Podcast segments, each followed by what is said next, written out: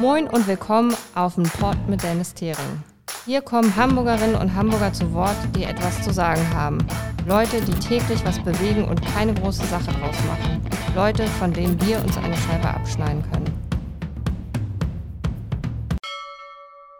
Moin Moin zusammen, ich begrüße euch ganz herzlich zu meiner elften Folge auf den Pott mit Dennis. Ich freue mich, dass Wolfgang Suhr heute hier zu Gast ist von der Machbarschaft Wandsbek Hinschenfelde. Was sich dahinter verbirgt, wird er uns jetzt erzählen. Herzlich willkommen. Herr Suhr, mögen Sie sich vielleicht einmal ganz kurz vorstellen und erzählen, was Sie so machen? Ja, moin moin. Mein Name ist, wie schon gesagt, Wolfgang Suhr.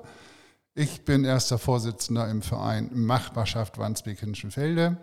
Und dazu bin ich äh, gekommen, indem ich im Jahre 2015, als der Verein aktiv wurde, Mitglied wurde im Verein. Da war ich dann auch schon zwei Jahre in Rente und hatte dann doch ein bisschen ein Zeitfenster, das ich irgendwie füllen wollte. Und dann fiel mir eine Anzeige ein im Wochenblatt, wo ein Verein, also die Machbarschaft, Mitglieder suchte zum Helfen. Und zwar helfen bei Senioren. Und das habe ich meiner Frau gezeigt, die auch schon in Rente war zu dem Zeitpunkt. Und da haben wir beide sofort genickt und sind dann zur Infoveranstaltung gegangen und haben an dem Abend noch den Beitritt dokumentiert und unterschrieben und sind seitdem Mitglied. Und der Einstieg war, dass wir eben halt Helfer für den Verein waren. So. Und das hat sich inzwischen anders gewandelt. Wir sind zwar auch noch Helfer, aber äh, ja, dann verließ die Gründerin des Vereins, das ist eine Frau Claudia Orgas, Mitarbeiterin der Alsterdorfer Assistenz Ost, die diesen Verein quasi ins Leben gerufen hat. Mhm. Das ist ein Quartiersprojekt gewesen, Q8 nannte sich das. Und Frau Orgas hat ermittelt, was in dem Bezirk Hinschenfelde notwendig ist im Sozialbereich, was man dort machen kann. Endergebnis war hoher Anteil von Senioren, die auch eben halt keine großartigen Hilfeleistungen in dem Bezirk vorgefunden haben. Das haben wir dann ins Leben gerufen und seitdem sind wir aktiv.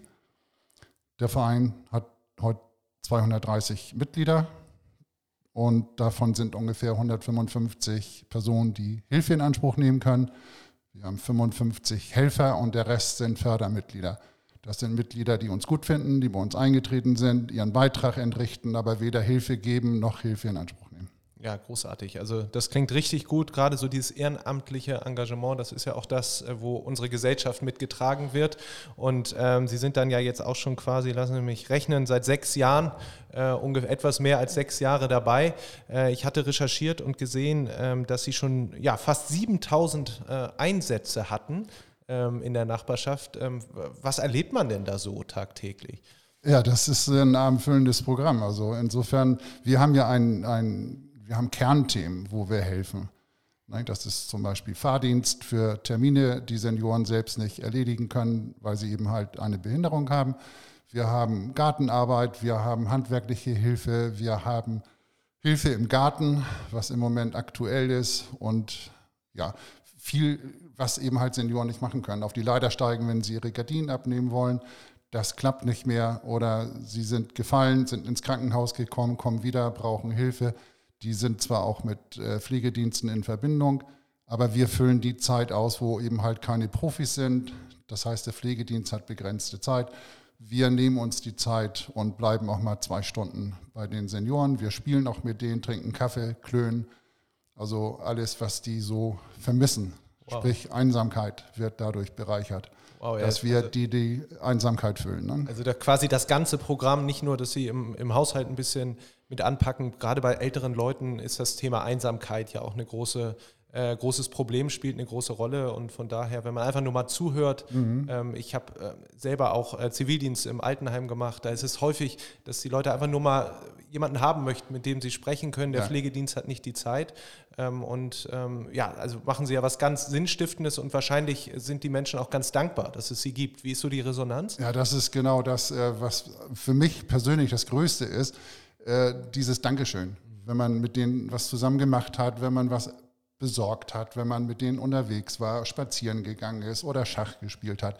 Und dann geht man nach zwei Stunden ungefähr und dann dieses Lächeln, ne, dass, dass es so toll war und wann kommen sie wieder und so. Das ist das Größte, was wir erreichen wollen, ne, dass diese Dankbarkeit da ist und die auch eben entsprechend so honoriert wird dadurch. Ja, das ist ja, ist ja Gold wert. Das ist ja mehr wert als alles andere, wenn man äh, merkt, man hat einen Menschen glücklich gemacht, ähm, der vielleicht seinen Partner verloren hat, ähm, ähm, niemand mehr hat, mit dem er sprechen kann. Und von daher äh, finde ich das großartig, ähm, was, äh, was sie leisten.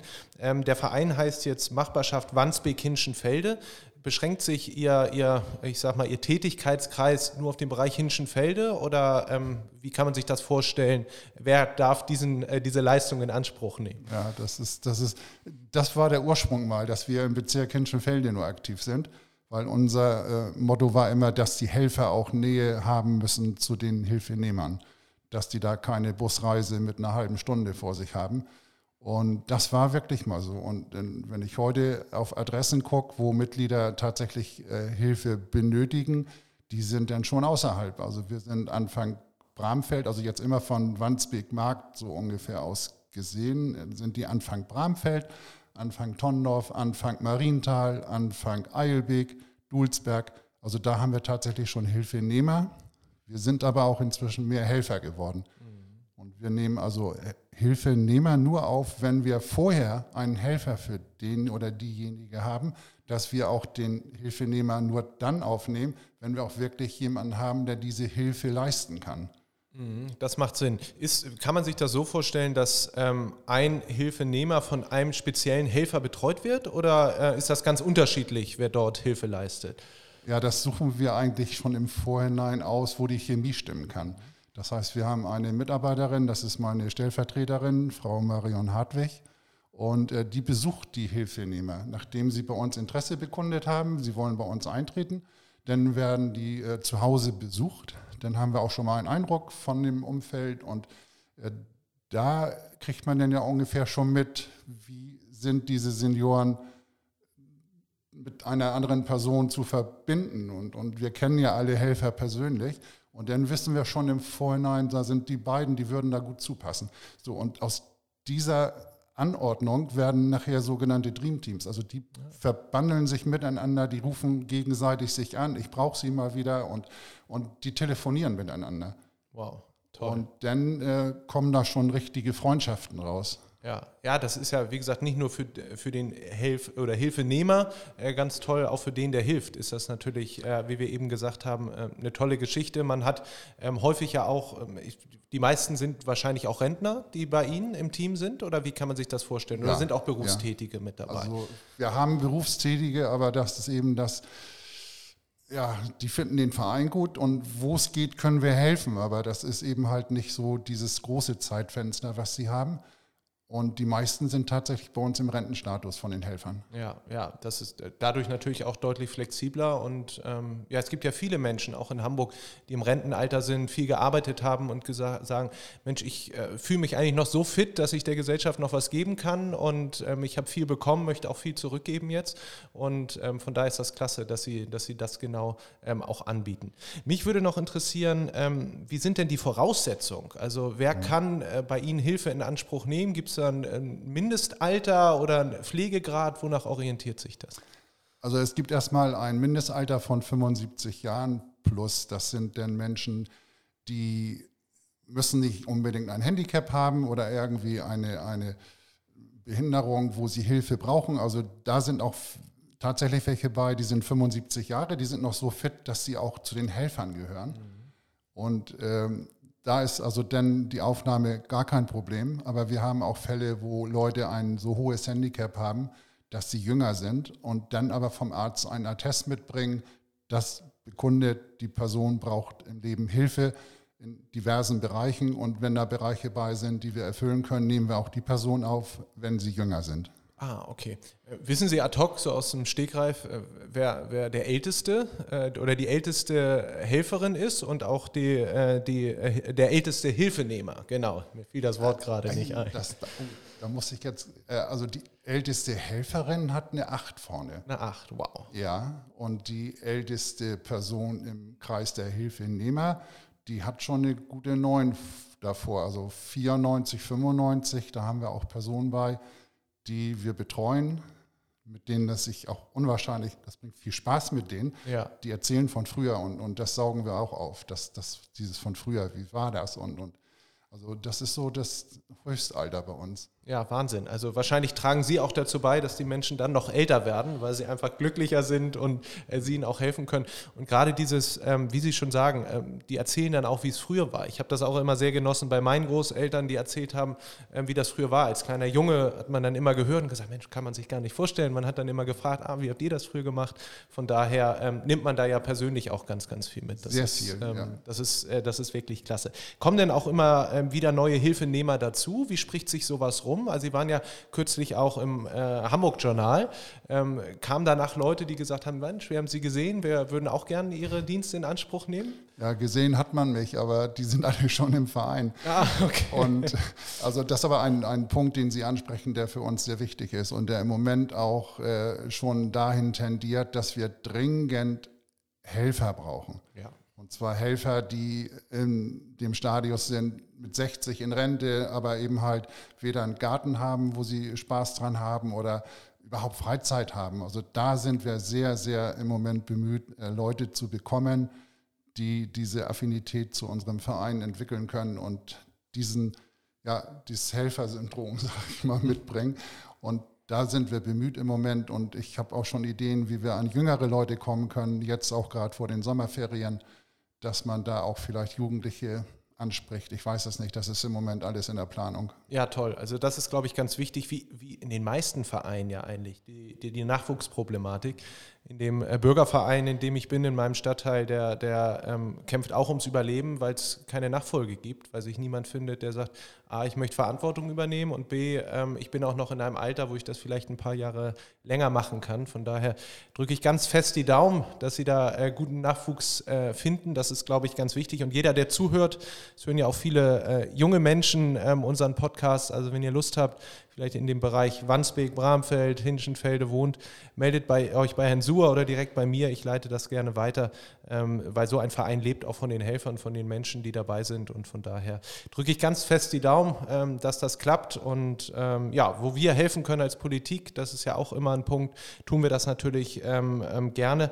Gibt es einen äh, Punkt, wo Sie sagen, ähm, da würden wir uns von der Politik in Hamburg noch mehr Unterstützung wünschen oder allgemein eine Unterstützung wünschen oder ähm, werden Sie schon ganz toll unterstützt? Das würde mich auch nochmal interessieren. Ja, der letzte Satz trifft zu. Also wir werden ganz, ganz toll, muss ich sagen, vom Bezirksamt Wandsbek unterstützt.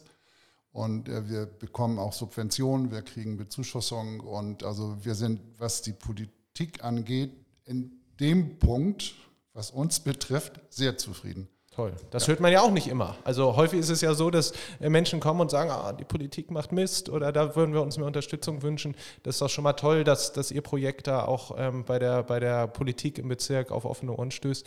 Das ist schon mal, äh, glaube ich, immer ganz wichtig. Mich würde noch mal interessieren, ähm, die Hilfenehmer, ähm, zahlen die was für die Dienstleistung? Ja. Ähm, das ja. ja. Vielleicht mögen Sie uns da noch ein bisschen was zu sagen. Also der Verein muss ja auch ein bisschen Geld äh, bekommen, Klar. um das alles finanzieren zu können. Also bei uns sind die Modalitäten so, dass die Hilfenehmer pro geleisteter Stunde von uns 6, äh, 8,60 Euro, 8,60 Euro die Stunde bezahlen an den Verein. Mhm. Und von diesen 8,60 Euro kriegt der Helfer 6,80 Euro die Stunde. Wir rechnen viertelstundenweise ab, damit das auch ein bisschen Modalität hat, dass, oh, Sie waren doch nur eine Viertelstunde hier, ja. wieso muss ich eine Stunde bezahlen? Also das machen wir und äh, ein ganz wichtiger Punkt, beide Parteien, also Hilfenehmer und Helfer, muss Mitglied bei uns im Verein sein. Ah, okay. Das heißt, äh, die Einzelperson zahlt im Jahr 32 Euro Jahresbeitrag, mhm. ein Ehepaar zahlt 46 Euro im Jahr und Fördermitglieder wie kleine Firmen und Privatpersonen zahlen 50 Euro im Jahr Beitrag. Das sind unsere ja, finanziellen ist, Seiten. Das ist doch aber fair. Ich meine, äh, wenn man so eine tolle Dienstleistung bekommt, die Sie äh, beschrieben haben, ähm, ist das doch völlig in Ordnung, wenn, äh, wenn dann auch eine Gegenleistung äh, dabei ist. Richtig. Das, äh, das glaube ich, ist auch äh, völlig in Ordnung. Ähm, also jetzt klingt das ja erstmal super und als Politiker schlägt da natürlich mein Herz deutlich höher und ich denke mir, Mensch, toll, dass es diese Leistung auch äh, in Wandsbek-Hinschenfelde gibt.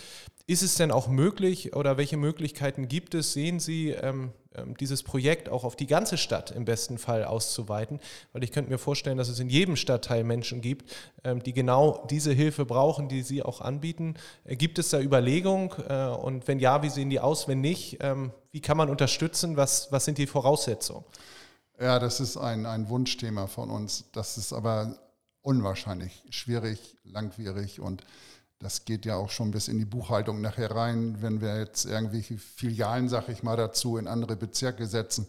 Also so weit sind wir noch nicht. Was wir bekommen haben, sind Resonanzen aus Eidelstedt. Da hat eine Dame angerufen, die sowas auch äh, gründen will, wie wir das auch schon haben. Und aus Bad Oldesloe haben wir auch schon Anfragen bekommen. Die finden uns auch sehr, sehr gut vom Prinzip, wie wir das machen. Und da sind leider durch die Corona-Zeit bedingt die Konferenzen erstmal auf Eis gelegt, aber das wird weiter aufgenommen Ende des Jahres, wenn wir wieder ein bisschen noch mehr Freiheiten bekommen als jetzt schon. Mhm. Ja, das ist, glaube ich, genau der Punkt. Also häufig, ähm, es gibt ja ganz viele Menschen, die helfen möchten und auch ehrenamtlich äh, tätig werden wollen.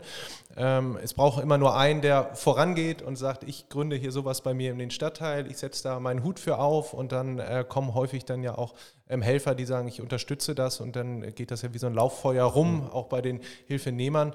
Ähm, machen, müssen Sie Werbung machen oder ähm, spricht sich das so äh, über Mund-zu-Mund-Propaganda gut rum? Also wir machen schon Akquise. Also wir sitzen äh, da in Supermärkten vorne am Eingang mit einem Stehtisch und Flyern und sprechen die äh, Damen und Herren an.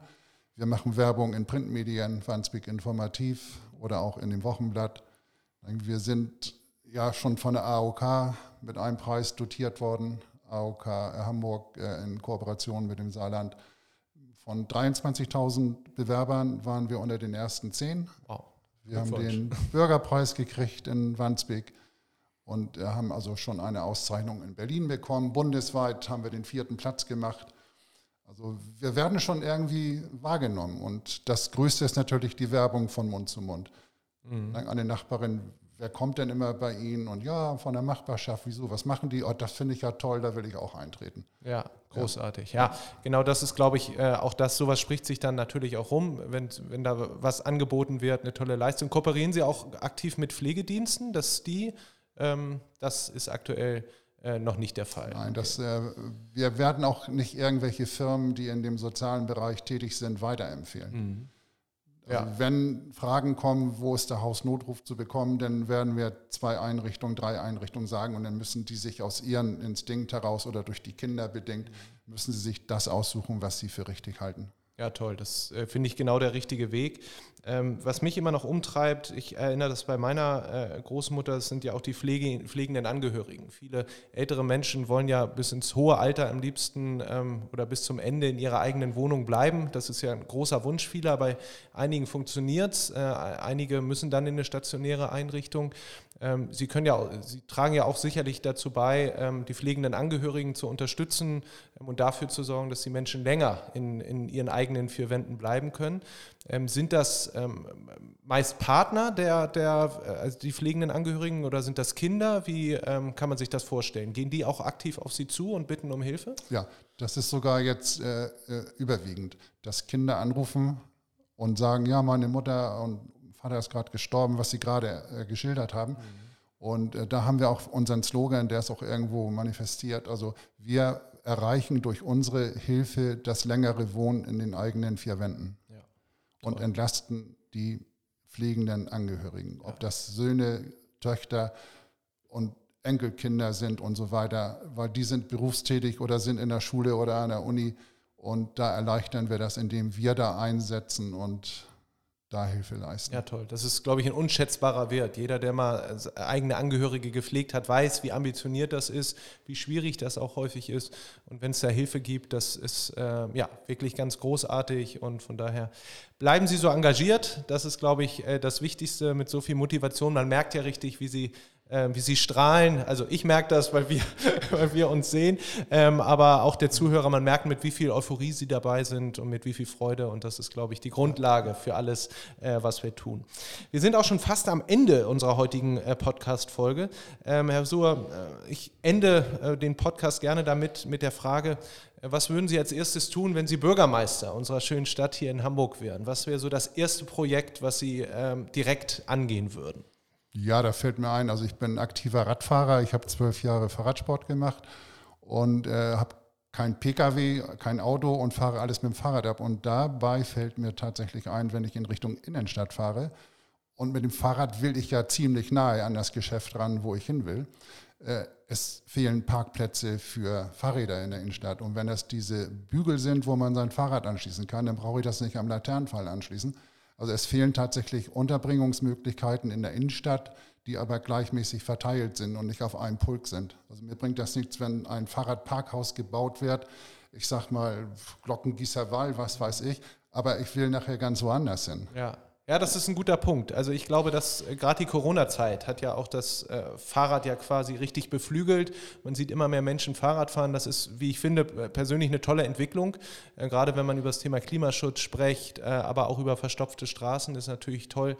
Äh, jeder mehr, der zum Fahrrad greift, ist gut. Dabei gehört es aber auch dazu, dass die Infrastruktur mitwächst. Und das sagten Sie sehr richtig. Es muss natürlich auch Möglichkeiten geben, das Fahrrad abzustellen ähm, und auch so abzuschließen, dass es nicht weggetragen wird, ähm, weil man keine Abstellmöglichkeit hat. Das gehört äh, natürlich auch dazu. Also ein wichtiger, richtiger Punkt ähm, habe ich mir gleich notiert. Da werden wir auch hier im Rathaus noch ein bisschen Druck machen, dass, äh, dass es da vorangeht. Und nicht vergessen, auch in der Umgebung, in der urbanen Ecke von Hamburg, die Straßen sich auch mal anzugucken, was es für Durchgangsstraßen gibt, mhm. wo sie den Radweg mal irgendwie früher vor 30 Jahren gebaut haben, den sie heute gar nicht mehr erkennen, weil der verwuchert ist, wo Autos drauf parken, wo Schlachlöcher sind, wo die Fahrradschläuche kaputt gehen. Mhm. Was macht man da? Man fährt auf der Straße. Ja. Und das finden die Autofahrer wieder nicht witzig. Genau, und viele Fahrradfahrer sagen auch, ich fühle mich unsicher neben 40 Tonner auf der Hauptverkehrsstraße.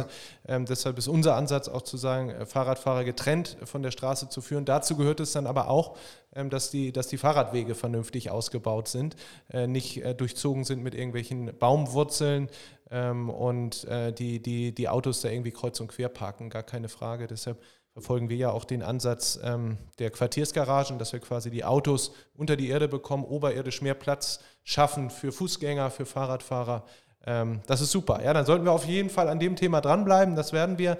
Herr Suhr, Ihnen ganz herzlichen Dank äh, für Ihre Zeit, dass Sie uns ein bisschen berichtet haben aus dem, was Sie tun. Ich finde das ganz großartig. Und wer Lust hat, mitzuhelfen bei der Machbarschaft Wandsbek-Hinschenfelde, ist herzlich eingeladen, sich direkt beim Verein zu melden, äh, bei uns zu melden. Wir stellen da gerne in Kontakt her. Bleiben Sie so engagiert mit so viel Engagement. Ich glaube, es ist ein ganz tolles Projekt, was Sie dort machen. Und äh, an dieser Stelle herzlichen Dank für Ihren Einsatz und herzlichen Dank für das Gespräch. Ich danke, dass ich kommen durfte. Bis zum nächsten Mal. Gerne. Und wir hören uns demnächst wieder mit der zwölften Folge. Lasst euch überraschen. Ähm, der nächste Gast steht quasi schon in den Startlöchern. Wir melden uns. Bis dahin. Danke. Tschüss.